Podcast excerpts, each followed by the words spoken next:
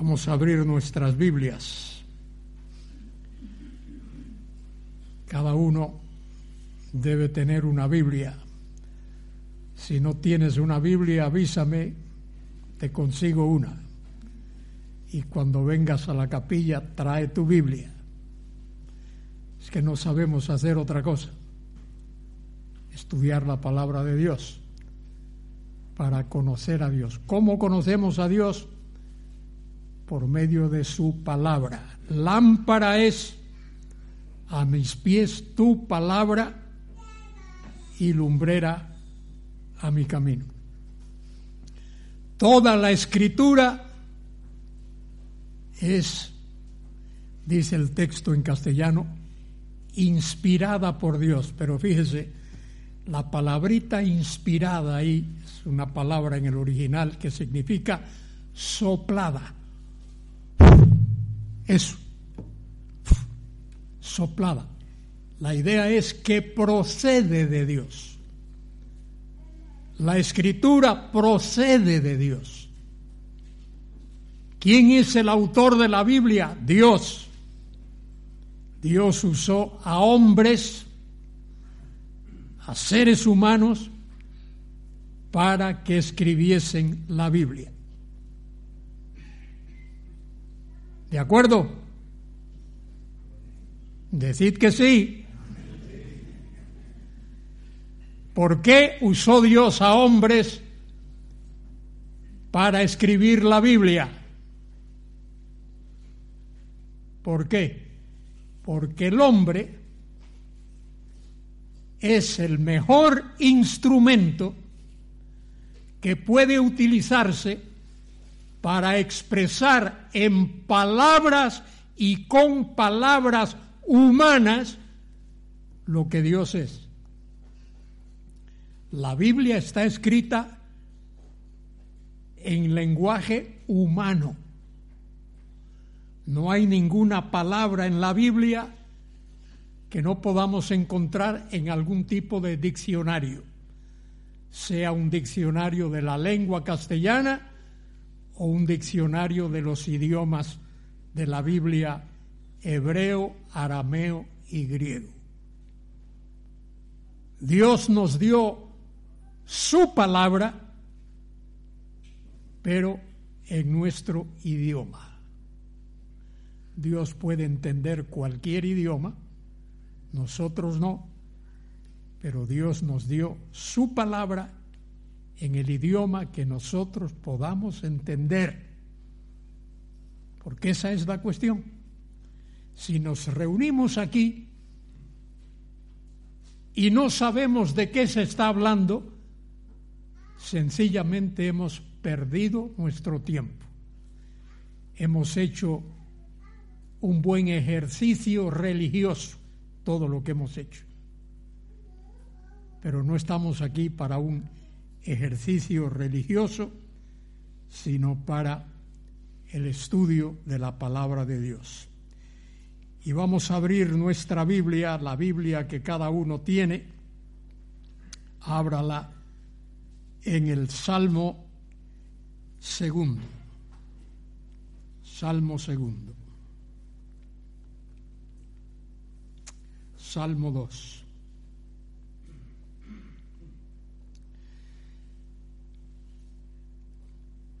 Si sintonizamos un noticiero cualquiera, en castellano, en gallego, en el idioma que sea, vamos a escuchar terribles noticias. Vamos a escuchar terribles noticias. Porque el mundo, este mundo en el que tú y yo vivimos, está revuelto. ¿Está o no está? Está revuelto. Tengo buenas noticias para vosotros. ¿Queréis oír las buenas noticias? Os la doy. Se va a poner peor Esas son las buenas noticias. Se va a poner peor. Porque estamos viviendo en un mundo de maldad, en un mundo de pecado, en un mundo de rebeldía, un mundo de tinieblas. Este mundo se va a poner peor. Antes de que se ponga mejor, se va a poner peor. Y la Biblia lo dice, la Biblia lo enseña. Cristo lo enseñó y Pablo lo enseñó, que vendrían tiempos peligrosos, hombres amadores de sí mismos, hombres y mujeres. Vivimos en una sociedad que más bien es una suciedad. Vivimos en una sociedad que es una suciedad. Y el Señor Jesucristo vino. ¿Quién vino? ¿Quién vino? El Señor Jesucristo. ¿Y quién es el Señor Jesucristo? Dios. ¿Y quién es Dios? El dueño y creador de todo.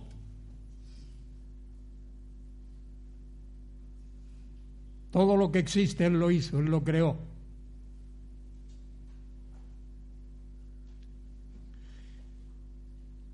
Y todo lo que ocurre en el mundo no es casualidad no es casualidad, es el plan de Dios. Todo lo que está sucediendo es el plan de Dios. ¿Por qué? Porque Dios está implicado en una tarea. La tarea en la cual Dios está implicado es esta. Dios está implicado en la tarea de formar el mejor de los mundos. Eso es lo que Dios está haciendo. Dios está formando el mejor de los mundos. Y el mejor de los mundos significa que Dios va a eliminar, Dios va a quitar de su creación, de su mundo, el pecado. Y Dios va a quitar las tinieblas. Dios va a quitar la maldad. Y eso es lo que Dios está haciendo ahora. Dios está implicado en la tarea de formar el mejor de los mundos.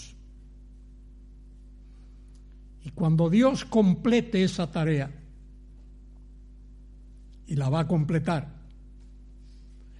cada cosa estará en su sitio. No habrá nada fuera de lugar, todo estará en su sitio.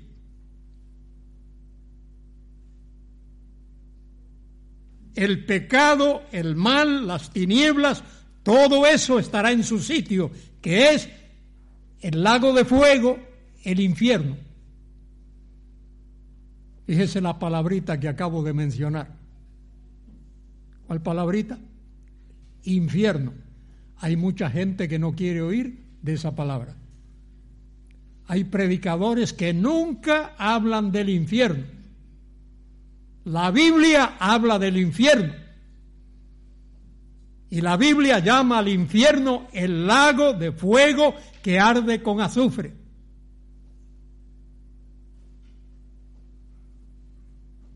Y un día todo el mal, toda la maldad, todo el pecado, todo aquello que ha sido desobediente y contrario a Dios, estará en el lago de fuego, en el infierno. El lago que arde con fuego y azufre el infierno.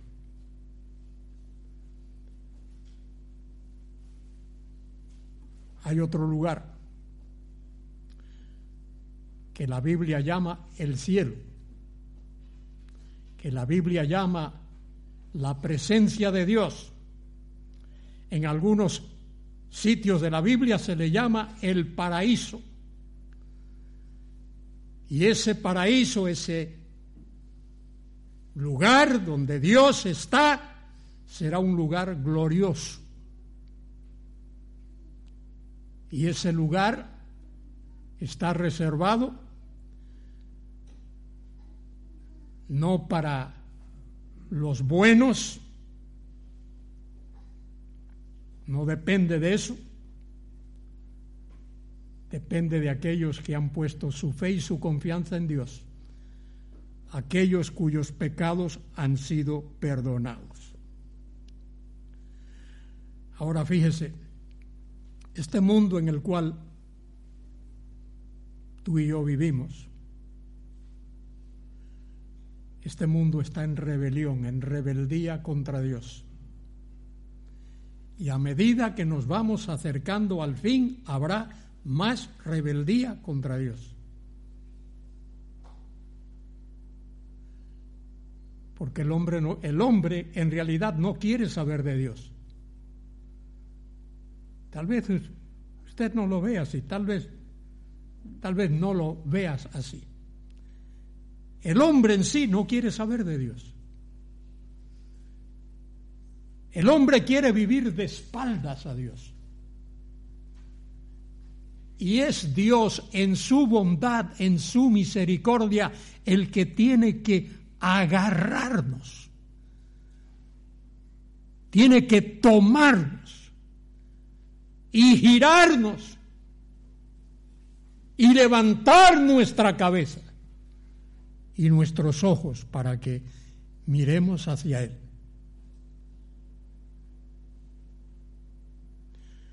La Biblia dice,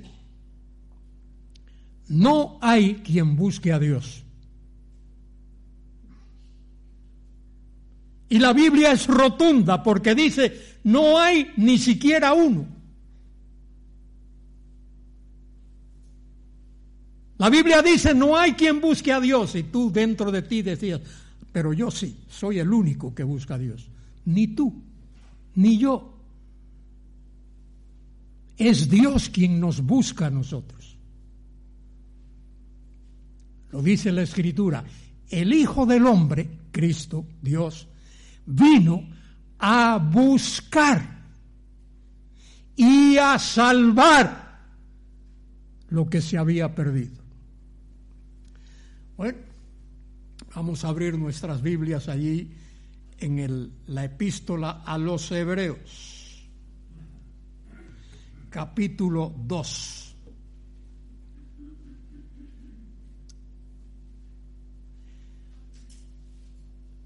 Esta epístola a los hebreos, se le llama así, epístola a los hebreos, porque fue escrita, fue dirigida a pueblo de raza hebrea, eso que llamamos judíos, que se habían convertido al Evangelio, pero ahora andaban en el mundo en el siglo I desorientados. No sabían a dónde ir, qué rumbo tomar. Y en el capítulo 1 de este libro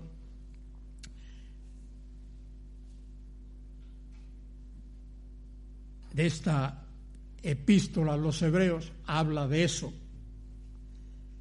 Y luego en el capítulo 2 continúa hablando del mismo tema, cómo el hombre se ha apartado de Dios y cómo creyentes andan desorientados. Ahora, donde quiero concentrarme en esta tarde es en el libro de los Salmos, capítulo 2. Dice el versículo 1 de este libro de Salmos. De paso, los salmos son como himnos. himnos escritos bajo la dirección del Espíritu Santo. El mayor número de ellos lo escribió el rey David. Creo que David escribió, hay 150, creo que David escribió 117 de los 150, la mayoría. Y en el capítulo 2 de este libro de Salmos se comienza, comienza el autor formulando una pregunta. ¿Por qué se amotinan las gentes y los pueblos piensan cosas vanas?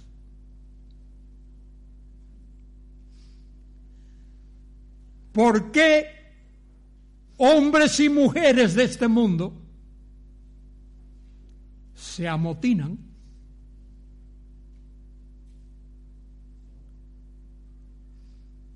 Se pelean unos contra otros, discuten el uno contra el otro con el otro. ¿Por qué se amotinan las gentes? La palabra gentes ahí es la palabra goim, que significa gentiles. ¿Por qué se amotinan los gentiles? Y los pueblos piensan cosas vanas. Cosas vanas es cosas vacías. Y en la Biblia se le llama vanidad o cosa vacía a los ídolos. Y la mayoría de los seres humanos de la tierra hoy adora ídolos. No tiene que ser de madera o de yeso o de plata. Ora ídolos incluso en el sentido filosófico de la palabra. ¿Por qué se amotinan las gentes, los gentiles, y los pueblos piensan cosas vanas? Se levantarán los reyes de la tierra, los gobernantes de la tierra, los políticos, los que gobiernan la sociedad, alcaldes, gobernadores, regidores, presidentes, reyes, reinas,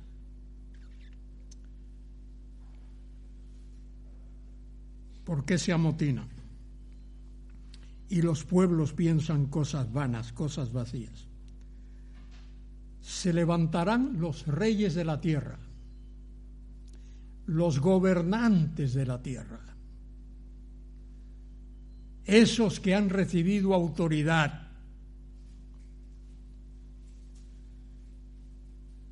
Y príncipes, es decir, gobernantes de alto rango, de medio rango y de menor rango.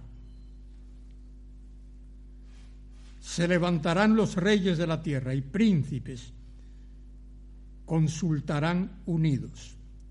Consultarán unidos, se pondrán de acuerdo. Se pondrán de acuerdo. Mire, eso es lo que la Biblia dice. Si uno estudia la Biblia, tanto el Antiguo como el Nuevo Testamento, y llega hasta el Apocalipsis, el último libro de la Biblia.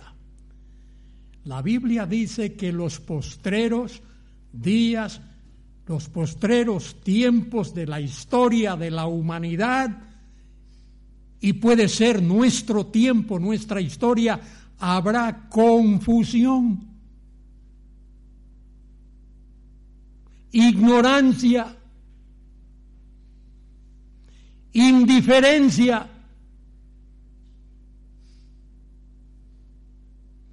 El hombre querrá vivir siguiendo su propia intuición, lo que me parece, lo que pienso. El hombre no está buscando la dirección de Dios, no está buscando el camino de Dios, no está buscando la senda de Dios. ¿Cuántas personas, incluyendo creyentes, pensáis que se levantan cualquier día por la mañana, mañana lunes, y antes de iniciar sus tareas, dobla su cabeza y le dice a Dios, encomiendo mi vida en tus manos. Pongo mi vida en tus manos para que hagas conmigo tu voluntad. Quiero hacer tu voluntad. Bueno, dice el salmista aquí, ¿por qué se amotinan los gentiles y los pueblos piensan cosas vanas? Se levantarán los reyes de la tierra y príncipes consultarán unidos, observe lo que viene ahora, contra Jehová y contra su ungido.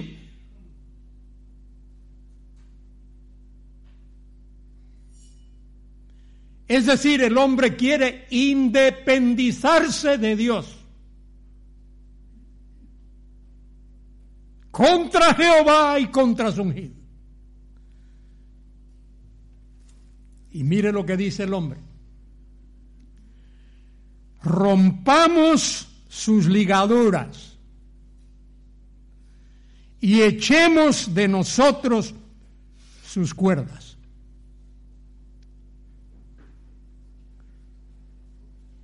Fíjese bien lo que dice. Rompamos sus ligaduras y echemos de nosotros sus cuerdas. Os voy a decir eso con cinco palabras. Lo que están diciendo. Que no reine sobre nosotros. Cinco palabras. Eso es lo que está diciendo ahí.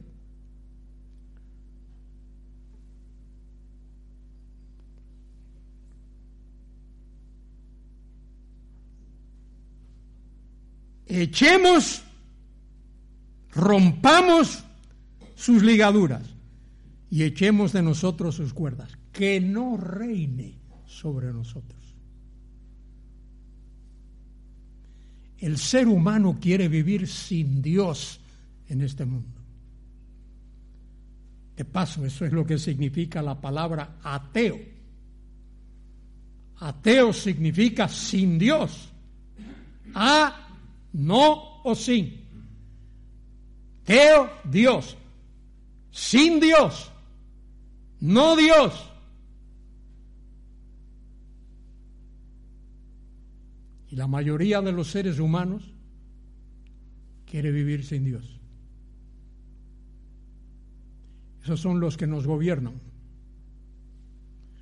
¿Pensáis que el presidente de España se levanta por la mañana o en un momento cuando tenga que tomar una decisión difícil, dobla sus rodillas, cierra sus ojos y habla con Dios.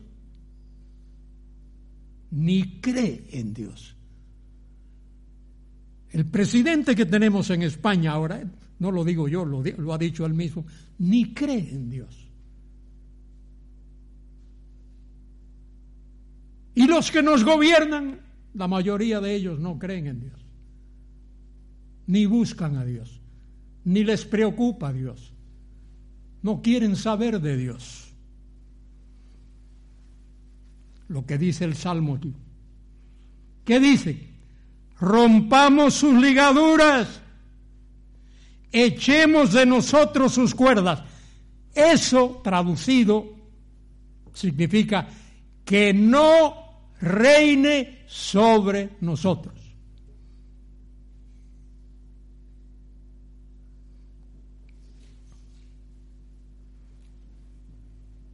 Dios no nos creó para eso.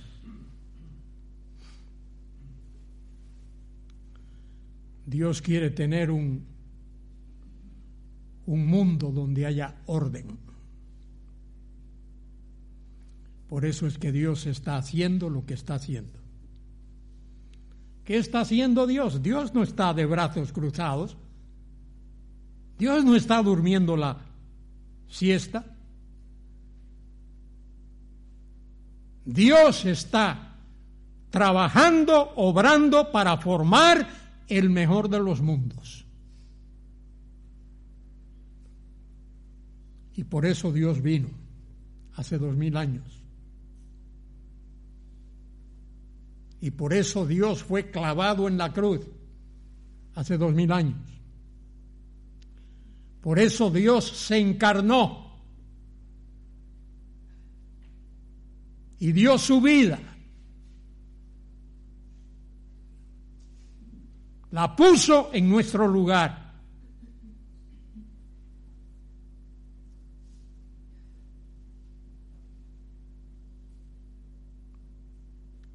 Derramó su sangre. Derramar su sangre es decir, murió. La sangre es la vida. Él dio su vida, murió por nosotros.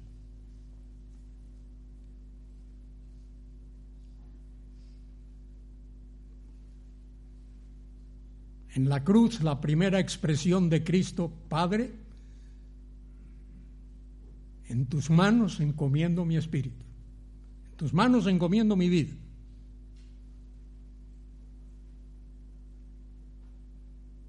Dio su vida. Y su última expresión, una palabrita en el griego muy interesante, tetelestai Teleo en el griego es completar algo, consumar algo, lo último, tetelestai, consumado es. Él consumó la obra de la redención. Es su obra. Y por su gracia por su misericordia, sin ningún mérito tuyo ni mío, Él te escogió. Te escogió. Y te incluyó en su familia. Y te puso en su reino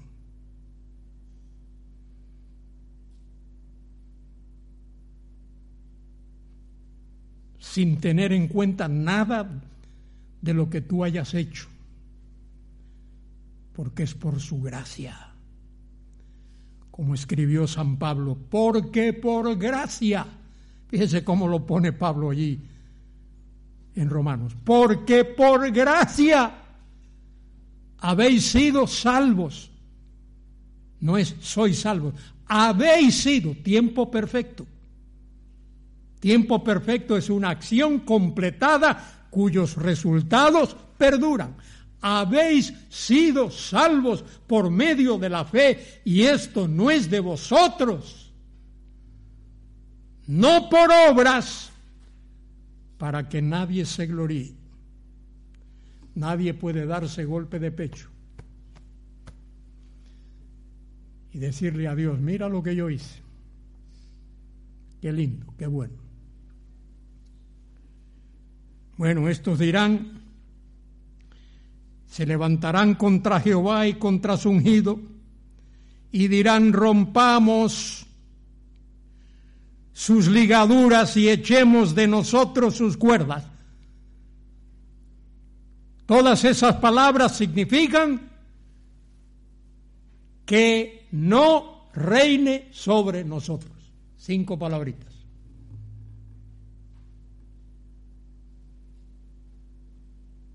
La gente no quiere que Cristo reine sobre ellos. Dios tiene que abrir tus ojos. Dios tiene que abrir tu corazón. Dios tiene que abrir tu mente porque tú por ti mismo no la vas a abrir, ni vas a abrir tu corazón. Dios lo hace. Y lo hace por gracia Lo hace por misericordia, lo hace por bondad. Dirán, rompamos sus ligaduras, echemos de nosotros sus cuerdas, que no reine sobre nosotros. Queremos vivir, me vais a disculpar porque diga lo siguiente, queremos vivir como nos da la gana.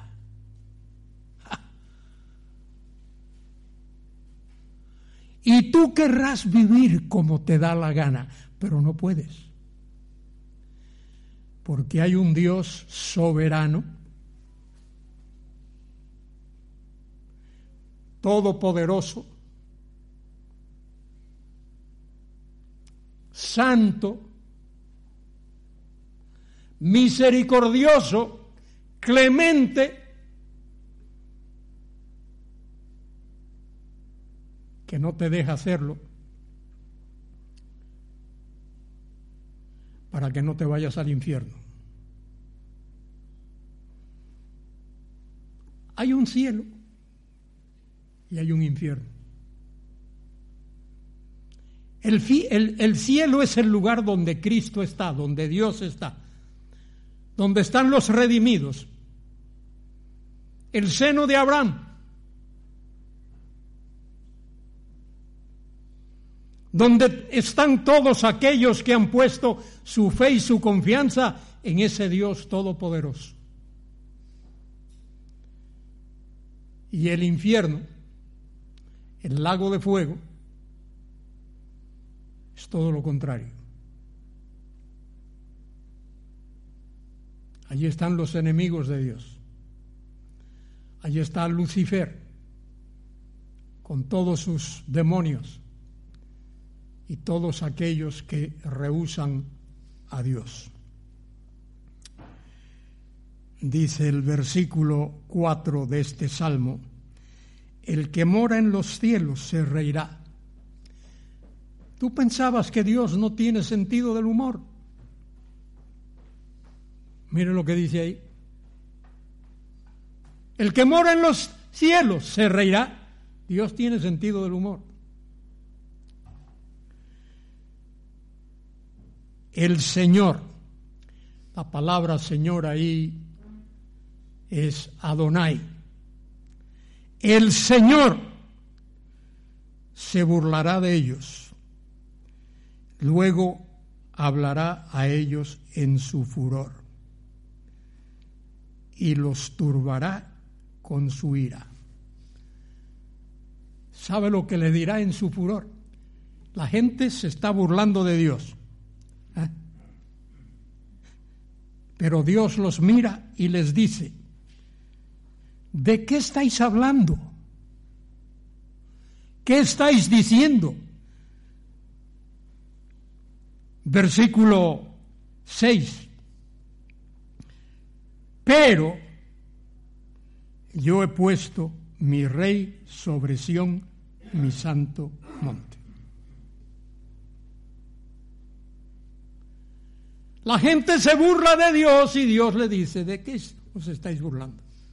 Se ríe. Dios, ¿Por qué?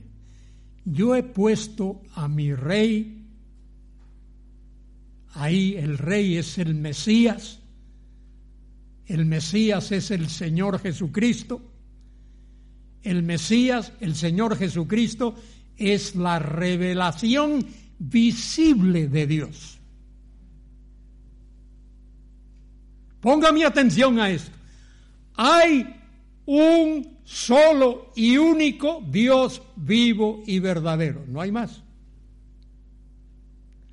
Pero ese solo y único Dios vivo y verdadero es Padre, Hijo y Espíritu Santo.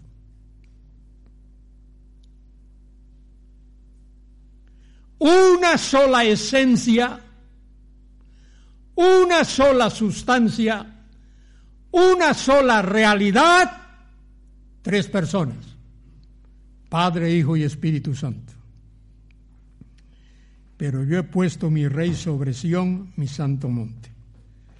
Yo publicaré el decreto El decreto es la palabra absoluta de Dios. ¿Cuál es el decreto? Yo publicaré el decreto. Jehová me ha dicho, mi hijo eres tú, yo te engendré hoy. Ese hoy que aparece ahí es la eternidad. No es hoy en relación con ayer o mañana. Es la decisión eterna de Dios.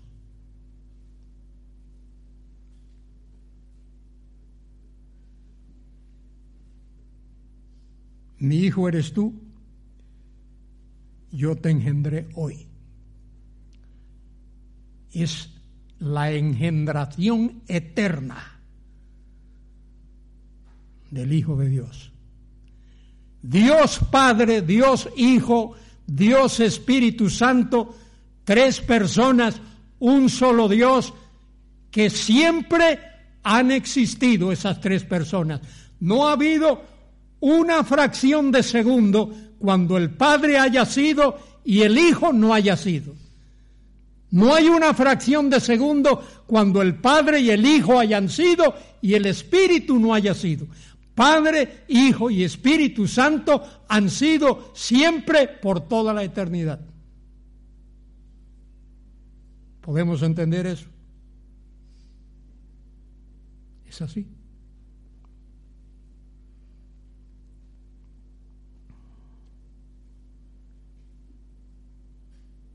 El Señor se burlará de ellos, luego hablará en su ira, en su furor, y los turbará con su ira. Pero yo he puesto mi rey sobre Sión, mi santo monte. Yo publicaré el decreto. Jehová me ha dicho, mi hijo eres. Fíjese que es tiempo presente. Eres. No dice mi hijo eras. No dice mi hijo serás. Dice mi hijo eres. Tiempo presente. Siempre ha sido. Padre, Hijo y Espíritu Santo siempre han sido. Desde la eternidad el Padre ha hablado con el Hijo cara a cara. Padre, Hijo han hablado cara a cara desde la eternidad. Qué Dios tan maravilloso tenemos. Qué Dios tan magnífico tenemos. Él es desde la eternidad. Yo te engendré hoy. Y le dice, pídeme, pídeme. Qué tremendo que es. Pídeme. Hay padres que cuando el hijo viene a pedirle algo no, no, no ponen buena cara. Dios le dice al Hijo, pídeme, pídeme y te daré por herencia las naciones. Ahí las naciones es los gentiles, los goim, todas las naciones. Cuando el Mesías venga a reinar, Él reinará sobre todas las naciones reinará sobre ellas desde Jerusalén el Rey Jesucristo. Y como posesión tuya los confines de la tierra, de mar a mar, de un extremo al otro. ¿Qué dice el Salmo 24? ¿Os acordáis lo que dice? Bueno, os lo voy a recordar. De Jehová es la tierra y su plenitud, el mundo y los que en él habitan. ¿Por qué? Porque él la fundó sobre los mares y la estableció sobre los ríos. Él es el creador. La tierra es de Jehová. Y los demás planetas. Pero fíjese, Dios tiene un plan especial para esta tierra. ¿Cómo comienza la Biblia? En el principio creó Dios que los cielos y la tierra. No dice los cielos y la tierra y Marte y Júpiter y Saturno y Neptuno y Plutón. No dice eso. Dice que en el principio creó Dios los cielos y la tierra. En el texto hebreo es lindísimo. Berechit bara Elohim Hashmaim Beit Haaretz. En el principio creó Dios los cielos y la tierra. ¿A quién pertenecen los cielos? A su creador. ¿A quién pertenece la tierra? A su creador.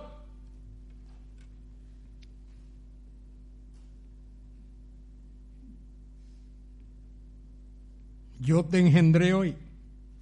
Pídeme y te daré por herencia las naciones, como posesión tuya los confines de la tierra. Cuando el Mesías venga, Él va a gobernar toda la tierra.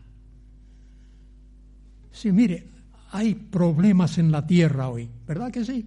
Hay muchos problemas. Todos aquí los sabemos y los tenemos. Pero un día el Mesías, Cristo Jesús, vendrá y Él traerá solución a todos esos problemas. Y Él gobernará la tierra con justicia, con rectitud, con santidad. Estamos preocupados ahora. Muy bien. Pero tú y yo tenemos el privilegio de saber que pronto te sorprendería si fuese esta noche. Podría ser esta noche. Cuando el Mesías se lleve a su iglesia a la gloria, a la presencia de Dios. Todos sus hijos. Y luego va a haber un periodo en la tierra de siete años de gran tribulación. Cristo lo llama la tribulación la grande. Y después de esos siete años de gran tribulación, el Mesías vendrá con poder, con gloria, con majestad, visiblemente. Todo ojo lo verá y los que le traspasaron, y él vendrá a reinar a poner orden en este mundo, en esta tierra, tal como lo ha prometido. Como posesión tuya los confines de la tierra, los quebrantarás con vara de hierro. Vara de hierro. Qué bueno, fíjese, qué bueno que la vara de hierro está en las manos del Mesías y no en las manos del enemigo del Mesías. Qué fantástico que es Él quien sostiene esa vara de hierro. Y Él usa esa vara de hierro. Los quebrantarás con vara de hierro. Como vasija de alfarero los desmenuzarás. Ahora pues, oh reyes, está hablando a los gobernantes de la tierra por favor, oh reyes, sed prudentes, sed prudentes. Admitid amonestación, jueces de la tierra. Servid a Jehová con temor. Alegraos con temblor. Fíjese todos esos verbos, modo imperativo, todos son mandatos. Ahora pues, oh reyes de la tierra, sed imperativos, sed prudentes. Admitid. Otro imperativo, amonestación, jueces de la tierra. Servid, otro imperativo, a Jehová con temor. Alegraos con temblor, otro imperativo. Honrad al Hijo, otro imperativo, para que no se enoje y perezcáis en el camino, pues se inflama su ira, pues se inflama de pronto su ira. Y termina este salmo, bienaventurados ¿Qué significa bienaventurados? Felices, más que felices, como dice el Señor en Mateo capítulo 5, las bienaventuranzas. Bienaventurados, felices. ¿Quiénes? Todos los que en Él confían. ¿Estás confiando tú en Él? ¿Tienes tu vida en sus manos? ¿Tus pensamientos, tus acciones, tus emociones en las manos de Dios? Quiera Dios que tú y yo hagamos eso. Los pueblos, las naciones se amotinan. Fíjese, yo escucho las noticias. Me gusta oír las noticias. Me gusta enterarme. Y oigo las noticias. De lo que está pasando en España. Estamos llenos de problemas. Escucho de Suramérica, Ecuador, Perú, Brasil, Chile, lleno de problemas. Centroamérica, México, Canadá, Estados Unidos. Todos los países de la tierra, eh, los países del África, donde todos los días mueren cientos, incluso quizás miles de gente humanamente hablado, hablando inocentes. Alguien los mata. Hace par de días, aquí en España, en algún sitio por ahí, por la parte central de, de España, alguien sacó un puñal y apuñaló a alguien. La gente está turbada, turbada. ¿Por qué se amotinan las gentes y los pueblos piensan cosas vanas. ¿Por qué se amotinan y por qué piensan cosas vanas? Porque tienen sus vidas vacías de Dios. No conocen a Dios. Por eso se amotinan, se turban, se pelean, se matan y hacen otras cosas. Queridos hermanos y hermanas, en esta noche os desafío a que claméis a ese Dios. Clamad a ese Dios. Orad por vuestra propia familia. Orad por vuestros hijos y por vuestros hermanos y hermanas. La mujer que tenga esposo, que ore por su esposo. El hombre que tenga esposa, que ore por su esposa. Que ore por su familia. Y si no te causa problema, ora por tu suegra también. Pídele a Dios que en su infinita misericordia y en su compasión, Él extienda su mano y nos saque del error y de las tinieblas, nos libre del error y de las tinieblas y que pongamos nuestras vidas en sus manos. ¿Verdad que sí? Amén. Démosle gracias a Él y gloria a su santo nombre. Padre querido, gracias por esta querida congregación. Gracias por sus ancianos y pastores.